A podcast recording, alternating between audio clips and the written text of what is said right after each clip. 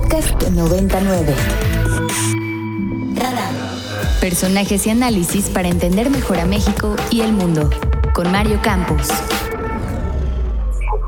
A mi querida Viridiana Ríos, colaboradora de diversos medios del país, en el New York Times, eh, y a quien eh, me da mucho gusto saludar. ¿Cómo estás, querida Viridiana? Buenos días. Hola, Mario. Muy bien. Buenos días. Buenos días, Ricardo. ¿Qué tal? Buenos días, Viridiana.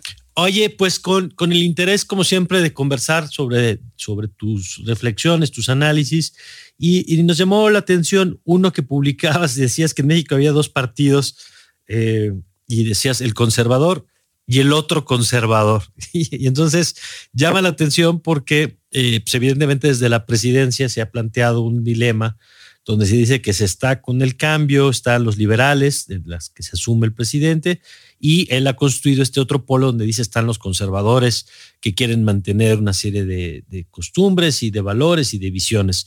Eh, ¿Por qué planteas tú que no es así, que hay dos partidos conservadores en este momento en México?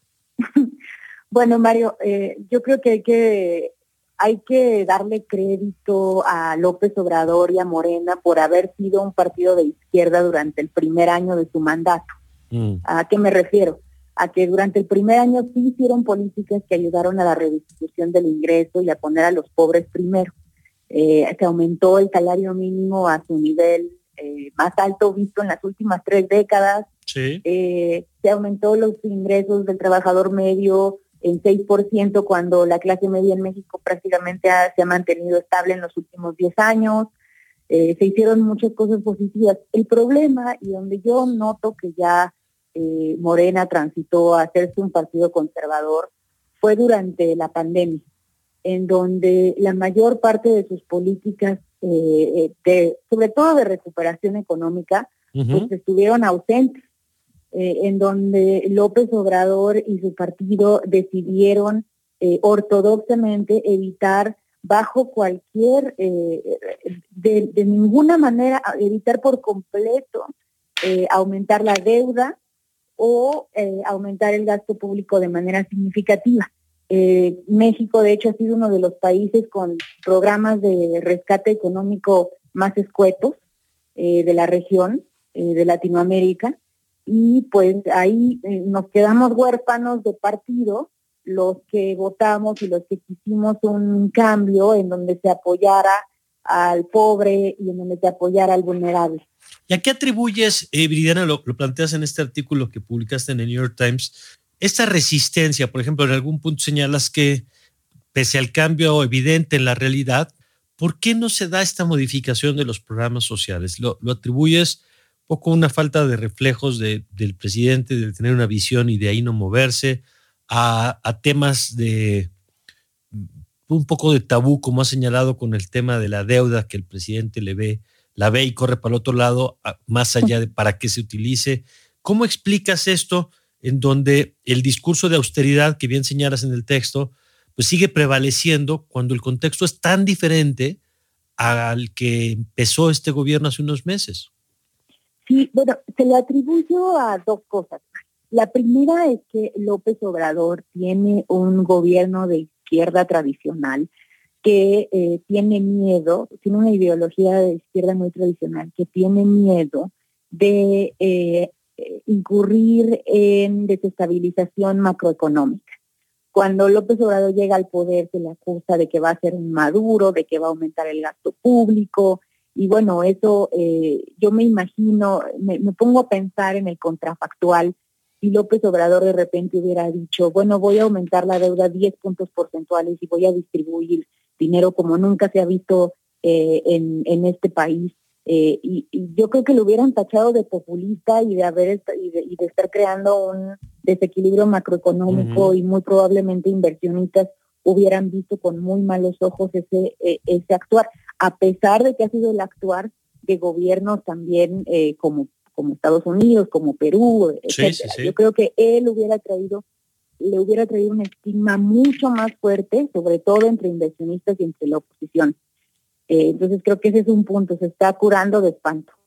Eh, el segundo, creo que ahí, más bien históricamente, creo que es, es, es, uno de sus traumas, es que él piensa y su partido piensa que en el momento en el cual se incurre en deuda y se distribuye dinero, sobre todo para apoyar a las empresas, se terminan haciendo programas eh, regresivos, en donde las personas que reciben el dinero no son necesariamente los más pobres, sino son las clases medias eh, y las clases medias altas. Y en ese sentido, si bien no es cierto, creo que se pudo haber creado un programa bien eh, estructurado para ayudar a los pobres, sí tiene un dejo de, de verdad. Y, le digo por qué. Porque el pobre más pobre en México no está bancarizado, por ejemplo. El pobre más pobre en México muchas veces no tiene ni siquiera un, un, un número, un CURP funcional, eh, un registro ante el SAT y entonces eso hace que cuando se generan apoyos que típicamente se dan a partir de transferencias bancarias o de apoyos eh, en, materia en materia tributaria. no lo cubren, no lo, no lo cubren, claro. Entonces, o sea, no quiero tampoco este que estigmaticemos la respuesta de López Obrador, creo que hay que entender profundamente de dónde viene. Por otro lado, Viridiana, ah, me llama la atención parte de tu análisis en el que mencionas ¿Qué pasa con estas más de 9 millones de personas que el Coneval estima que van a caer en la pobreza y que por otro lado, si bien el presidente no ha apoyado directamente a los millonarios, su pasividad por ayudar a los pobres sí va a aumentar la desigualdad en el país. Sí, así es, Ricardo. Bueno, lo que pasa, hablo en este artículo, que, por cierto, eh, porque el auditorio se quiere echar un clavado un poquito más con detalle eh, se llama En México solo hay dos partidos, conservador y conservador, y está publicado en el New York Times. Y, ahí hablo de dos falacias bajo las cuales eh, López Obrador se dice a sí mismo que él es eh, liberal. Y una de ellas es la que mencionas. Él dice, yo no soy conservador porque en esta crisis no ha apoyado a los ricos. Y, y tiene razón que no ha apoyado a los ricos. Pero como tampoco ha apoyado suficientemente a los pobres, entonces, eh, eh, se ha creado lo, que yo llamo el plan que no es plan, un, plan económico en donde cada quien se está rascando con sus propias uñas y en donde obviamente las personas con mayores recursos pues tienen más uñas y más tela de donde cortar y van a quedar al final de la pandemia en mejor posición comparativamente con aquellas personas que tuvieron que enfrentar la pandemia desde la vulnerabilidad. Claro. Claro, pues me parece ahí la, reflexión y la crítica. Eh, vamos a ver si, si ante la crudeza de la crisis, pues se modifica alguna de las respuestas en cualquiera de los puntos que ha señalado, el tema de la deuda, el tema de los programas sociales eh, y por supuesto pues el tema de, de, salirse de esta ortodoxia que hoy mantiene el gobierno en esto que ya algunos llaman el austericidio y que no suena tan exagerado cuando uno ve lo que están pasando algunas dependencias en este momento para seguir operando, por no hablar ya de los recortes a un montón de organismos autónomos en materia de derechos humanos en particular, ¿no? Entonces, pues nos parecía muy interesante, como siempre, compartir esta reflexión, Viridiana, y te agradezco mucho que hayas estado con nosotros esta mañana. Al contrario, Mario, Ricardo, muchísimas gracias y ojalá platiquemos pronto. Ojalá así sea. Gracias, gracias como siempre, Viridiana.